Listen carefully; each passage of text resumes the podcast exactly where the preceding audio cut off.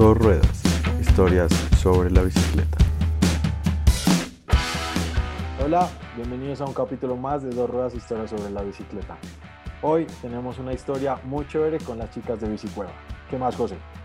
Hola Juan y hola a todos, bienvenidos a este episodio y pues sí, como dice Juan, en esta ocasión tenemos la oportunidad de charlar con las chicas de Bicicueva, con Daniela y con Caterín, que prácticamente se han encargado de reivindicar el papel de la mujer en nuestra sociedad, en un lugar donde el ciclismo ha tomado un rol masculino prácticamente. Ellas han desarrollado una serie de retos de larga duración dirigido a mujeres donde pueden hacer parte los hombres también y al mismo tiempo cuentan historias de cómo la mujer ha tenido un papel tan importante en la historia. No siendo más, vamos con el capítulo, pero sin antes decirles que nos sigan en todas nuestras redes sociales para que estén al tanto de esta y todas las historias que tenemos preparados para ustedes en esta nueva temporada. Hola, hola, hola, ¿cómo van? Gracias por la invitación.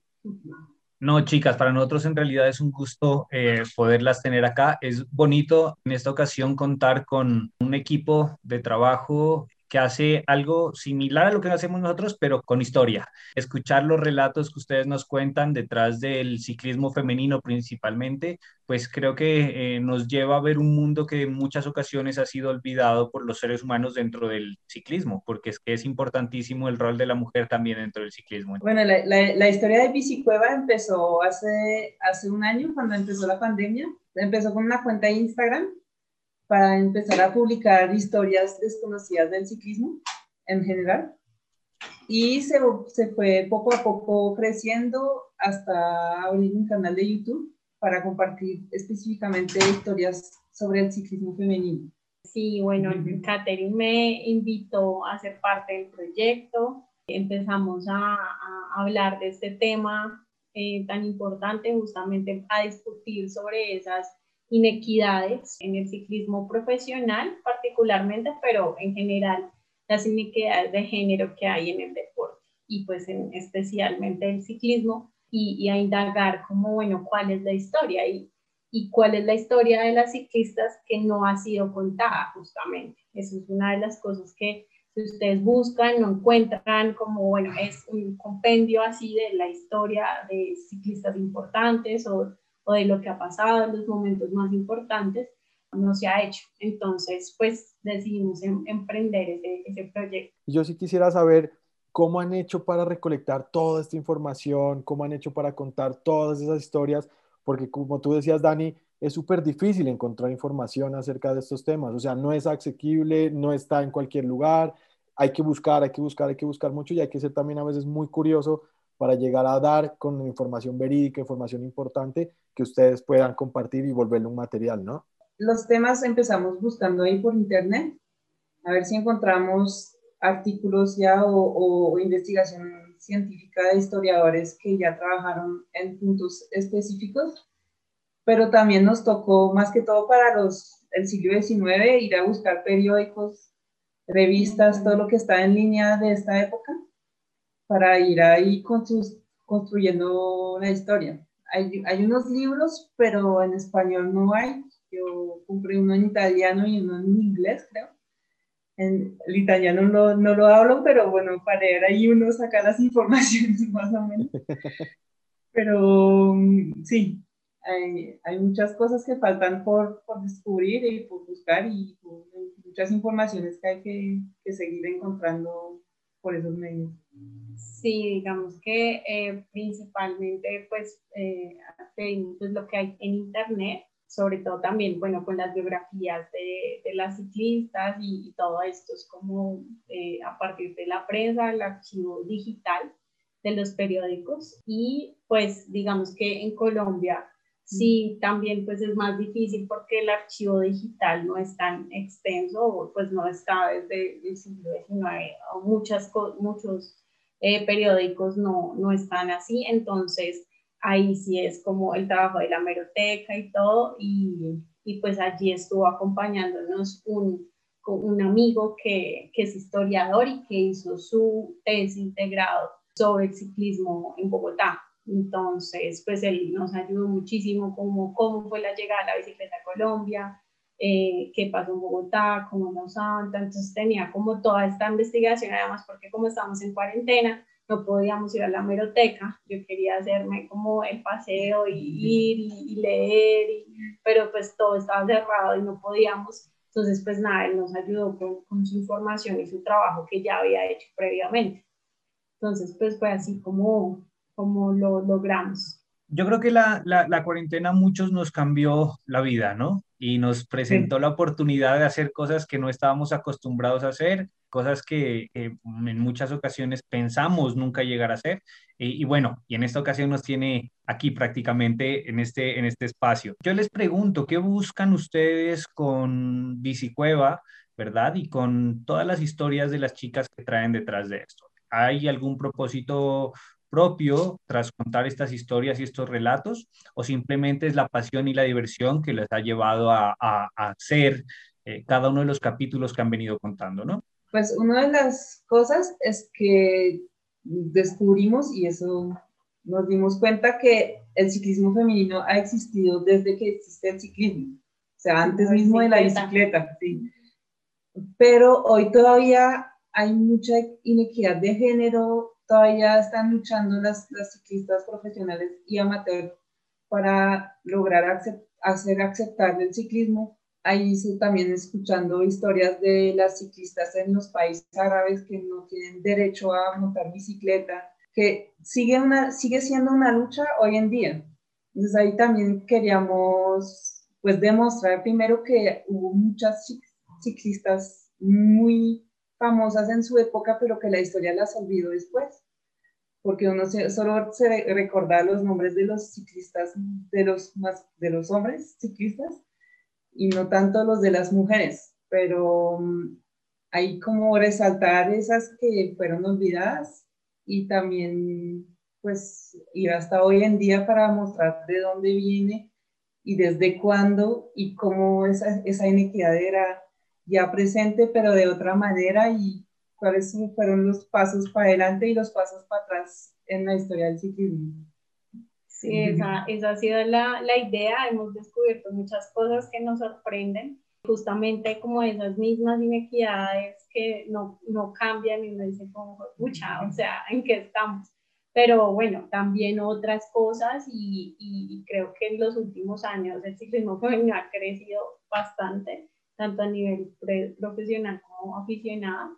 Y bueno, digamos que personalmente siempre me han interesado mucho los temas sociales y, pues este es un, un tema social, ¿no? Y, digamos que eh, no era tan sensible con este tema de género hasta que pues, ¿no? O sea, estoy ya en este deporte y lo veo y conozco personas y conozco muchas mujeres, ¿no? Que digamos que se sienten esas inequidades de alguna u otra manera.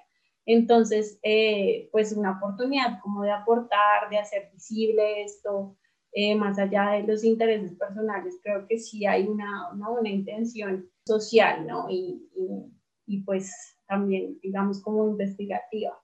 No, pero es valiosísimo el papel de reivindicar, de reivindicar el papel de las chicas, de reivindicar el papel tan importante que han tenido en el deporte, ¿no? Generalizando un poco para no solamente hablar de ciclismo. O sea, hemos visto que las chicas atletas y, las no atletas, como tú lo decías, Dani, también hace un momento, las que no son profesionales, le meten un empeño y una fuerza que uno queda a veces, pues uno dice, impresionante cómo esta gente tiene tanta pasión por hacer las cosas. Y es el pleno reflejo de lo que ustedes han hecho, porque yo creo que a ustedes también las conocen muy bien por el reto de las de los 300. Cuando descubrimos el proyecto fue como, juepuchica, ¿qué es esta vaina? Esta vaina, eso tiene candela viva ahí adentro, esto tiene kilómetros de recorrido, esto es una cosa interesante para que las chicas se animen y para que, y para que le metan, le metan, porque la única forma de llegar a ser visibles, creo yo, es trabajando y dándole duro, duro y mucho empeño. Y a veces es muy desagradecido porque tampoco no es un trabajo que tenga gran reconocimiento tratar de difundir nuevas, nuevas ideas, ¿no? Entonces yo sí quiero que nos cuenten, les cuenten a todas las personas qué es lo de las 300, por favor. Bueno, eso sale de, de, una, de un hecho real que es que... La cuarentena. La... no, tenía, no tenía loca. Bendita cuarentena. Y cuando, sí. No, pues también hay una cosa que descubrimos también cuando investigando, que desde el siglo XIX la, la, única modalidad de ciclismo donde las mujeres están iguales o hasta les ganan a los hombres es el ultraciclismo. La ultradistancia. En la ultradistancias. O sea, hubo récord de los mil millas, creo que fue en, el, en 1900 y pico, dos o tres, que lo, tenía una mujer. Entonces, es como siempre se justifica como los premios son menos para las mujeres porque hacen menos kilómetros y andan menos duro y que son menos, pero no es verdad. La historia nos la ha historia mostrado, que, no. Y muchos récords, así sean de corta distancia, los han superado mujeres, no, pues no. Y hoy en día se vio pues que en las carreras de ultra distancia, en la transcontinental o en esas carreras, pues las mujeres pueden ganar a los hombres con mucha ventaja. Entonces también es una manera de mostrar que hacen, de pronto en un sprint de velódromo, pues una mujer nunca le va a ganar al hombre, pero hay cosas así donde ya se puede dar más, las cosas más equilibradas. Sí, y también Kate me había dicho, estábamos rodando ya cuando volvimos a salir y me dijo, como tengo muchas ganas, ah, no, me lo había dicho cuando todavía no podíamos salir, como tengo muchas ganas de hacer 300 kilómetros, y yo sí, no sé qué, cuando podamos volver, no sé qué. Entonces empezamos como en agosto a hablar, como bueno, ¿y qué tal si lo hacemos? Invitamos a nuestras amigas, tan. Y bueno, no, no sé, pues ustedes como no, no son de Bogotá, pero nosotras también nos reconocen en el, en el ciclismo acá local por ser leñeras, entonces, ah, por ser competitivas eh, y buenas en competencia, en las competencias de ciclismo amateur, entonces, y tenemos muchas amigas que también son muy buenas. Entonces dijimos, pues hagámosle, hagámoslo con ellas y miramos a ver qué pasa. Y, y de una, y eso fue como, o sea, tratamos como de organizarlo muy bien, de conseguir los patrocinadores, los jerseys, tanto. Y, y, y pues fue un hit realmente. No se imaginas que fueron los 300 ahí charlando tranquila, ¿no? Sí. sí, no, eso fue divertidísimo. Una cosa chiquitica porque esto yo creo que la gente lo tiene que saber. Estaba viendo una entrevista que hicieron a Catherine y ella recomienda, ponele atención, José, ella recomienda para tus entrenos la bobadita, la bobadita de haber realizado salidas de 150 kilómetros en adelante y al menos una de 200 kilómetros como para tener la resistencia necesaria tanto física como mentalmente. Vale, uno dice, listo, voy a decir que esto es imposible y ahí te remata con una segunda que te dice, realizar rutas de 150 kilómetros dos días seguidos, una o dos semanas antes del evento. O sea, por favor, chicas, cuéntenme todo esto. O sea, esta vaina, lo que ustedes, el apodo que tienen, leñeras, les queda chiquitico. Ustedes lo que les da es andar, andar, andar, andar las primeras salidas en cual me metí de más de 200 kilómetros las sufrí muchísimo. Y por eso fue ahí intentando ver cómo se puede entrenar para eso, porque lo que, una de las cosas que más me gusta en la bici es montar desde el amanecer hasta el atardecer. O sea, esas son las cosas que, que me fascinan. Pero sí toca tener, pues toca estar preparado para eso. ¿Y tú habías hecho ya 350? Sí con unos amigos locos, ellos también que hicieron 500 en un día. Entonces ella los acompañó y la idea era que ella hiciera los 500 con ellos, pero bueno, ya se les hizo muy tarde y todo, hizo los 350. Ella ya tenía la experiencia. Yo ni siquiera había hecho 200, había hecho como, bueno, casi 200 con mucho desnivel, pero bueno, ahí la logramos y, y sí, realmente son como cosas que, y lo que las chicas, en especial en la segunda edición, se dieron cuenta es como, si yo quiero, puedo, ¿no? Es como los límites solo están en la mente, el cuerpo hace lo que uno le pide. Eso en cuestión de la primera edición, ¿no es cierto? Ya llevamos desde que ustedes me dicen hasta ahora aproximadamente nueve meses y van para la tercera eh, edición. Es decir, que estamos haciendo este reto cada tres meses. La segunda edición también es femenina y llega más gente, ¿verdad? Continúan pues con el mismo proceso, con el mismo esquema, pero vemos que ahorita la tercera tiene un cambio y es que adaptaron o integraron a los hombres a, la, carrera como tal. Sí, ¿Por qué toman esta decisión? Vale, tiene dos cambios, uno ese y el otro es como la modalidad de competencia, ¿no? Porque ya es como carrera.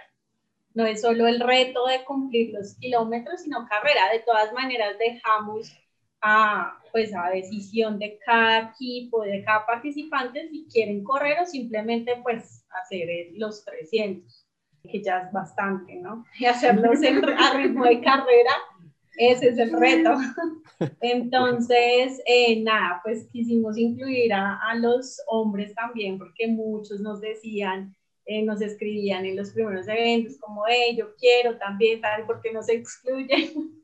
Entonces, pues no, nos pareció muy bien y, pues que ha tenido muy buena acogida y eh, pues decidimos hacerlo así, ¿no? La idea es que sean equipos, una premiación, dos, dos categorías, equipos únicamente femeninos y equipos mixtos. Entonces, la idea es que para que estemos en equidad, que realmente haya una equidad de género, incluimos mínimo en nuestro equipo a una mujer en los equipos mixtos.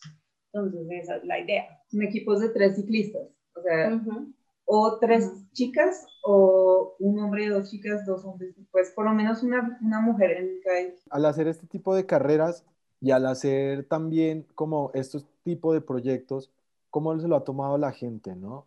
La comunidad ciclista, o sea, salirse de lo convencional, salirse de una carrera, dos etapas, tres etapas, una semana, dos semanas, para decir, vamos a hacer una competencia y la vamos a romper y la vamos a sacar del estadio 300 kilómetros en un día. Tomen. Así se hacen las cosas. Esto es de tener mucho, mucho, mucho valor. Por lo que ustedes dos decían, 300 kilómetros no es nada fácil. Los límites los pone uno mismo, pero también la cabeza y a uno le empieza a jugar como estoy mamado, estoy mamado, porque estoy haciendo eso, porque estoy haciendo esto. Y más encima, metámosle el plus es una carrera. O sea, ¿de qué cabeza sale esta vaina? Es que eso es lo que yo más admiro de este proyecto. Claro, es que eso es una vaina increíble porque si te pones a, a, ver, no es una carrera fácil. No es una carrera como que uno diga, uy, solo diversión. No, aquí viejo viene a pedalear 300 kilómetros, sea como sea, lo tiene que lograr. Me parece chéverísimo, chicas. Las felicito desde ya soy un fan, desde hace rato soy un fan, pero desde ya se los digo por, virtualmente que soy un fanático de este tipo de cosas. Creo que nos encanta saber este tipo de iniciativas también. Les auguro muchísimos éxitos, muchísimas más carreras, muchísimos más recorridos. Y yo también les voy a dejar antes, antes, antes de que nos dejen, por ejemplo, redes sociales y, todo lo relacionado para que la gente los, las busque, busquen los retos que hacen, busquen toda la información que quieran. Yo sí les voy a decir, hagamos una 300 kilómetros en Nariño y en el sur de Colombia, se los propongo. Acá hay mucha montaña, vea, deliciosa, mucho lugar bonito por conocer y pues quién quita les quede gustando también conocer otros sitios de Colombia, ¿no? No sé, José, a ver de ahí qué opines. Pues hermano, nosotros veníamos también pensando algo muy parecido y sería interesante que podamos romperla viendo nuevos paisajes y nuevas cosas que de pronto seguramente van a quedarse enamorados y así como Kate se quedó enamorada de Colombia y se quedó en Colombia, de pronto se quedan por acá en Pasto. Entonces, pues estaremos en contacto y vemos a ver cómo sale todo. Chicas, les agradezco un montón, qué gusto tenerlas y regálennos sus redes para que la gente eh, las vea, las visite, se inscriban y además de eso, pues tengan la, la, posibilidad de conocer todas esas historias eh, de mujeres en bicicleta, ¿no? Bueno, en Instagram estamos como Bicicueva, en la, en la cuenta de Instagram contamos también historias de ciclismo en general. Ahí en, la, en el perfil de, de, Instagram encontrarán el link para inscribirse para la carrera de los 300 que va a ser el 23 de mayo en Bogotá. La próxima edición en Pasto, ahí todavía no Por favor. Y en YouTube también como Bicicueva y esos, hay como 25 videos que hicimos por ahora que son ahí sí solo relacionados con la historia del ciclismo femenino en, a nivel mundial y también hay cuatro capítulos sobre la historia del ciclismo femenino en Colombia. Y en Facebook también nos encuentran Bicicueva, sí. así como suena. Ya. Bienvenidos todos a, a nuestras redes. La mejor manera de apoyarnos, like, compartir, difundir los, los videos que hacemos con mucho cariño para todos, que nos apasiona muchísimo y que ahí seguiremos. No, chicas, muchísimas gracias a ustedes. Y una cosa antes de terminar, a mí me daría miedo encontrármelas en carretera, lo tengo que decir, sin ningún temor. Yo iré a visitarlas, iré a mi paso, daré unas bonitas fotos, porque van tan rápido, a dónde van con tanto afán, pero las felicito. Me encanta la historia, me encanta el proyecto, ya se los había dicho, pero una vez más, para que quede claro, y sí, yo le tomo la palabra a Daniela también, ya Catherine, apoyémonos, apóyense entre las chicas también muy fuerte. Colombia es una potencia, siempre se lo digo a todos los capítulos que hemos hecho y a todos los entrevistados. Colombia es una potencia muy fuerte, no solo en ciclismo, en todo lo que nos proponemos, la sacamos adelante. Historias es lo que hay. Chicas, mil gracias, un abrazo gigante y espero nos encontremos muy pronto. pero le dan despacio, por favor. Un abrazo grandote. invitación. Un abrazo. Chao, chicas, gracias. Chao.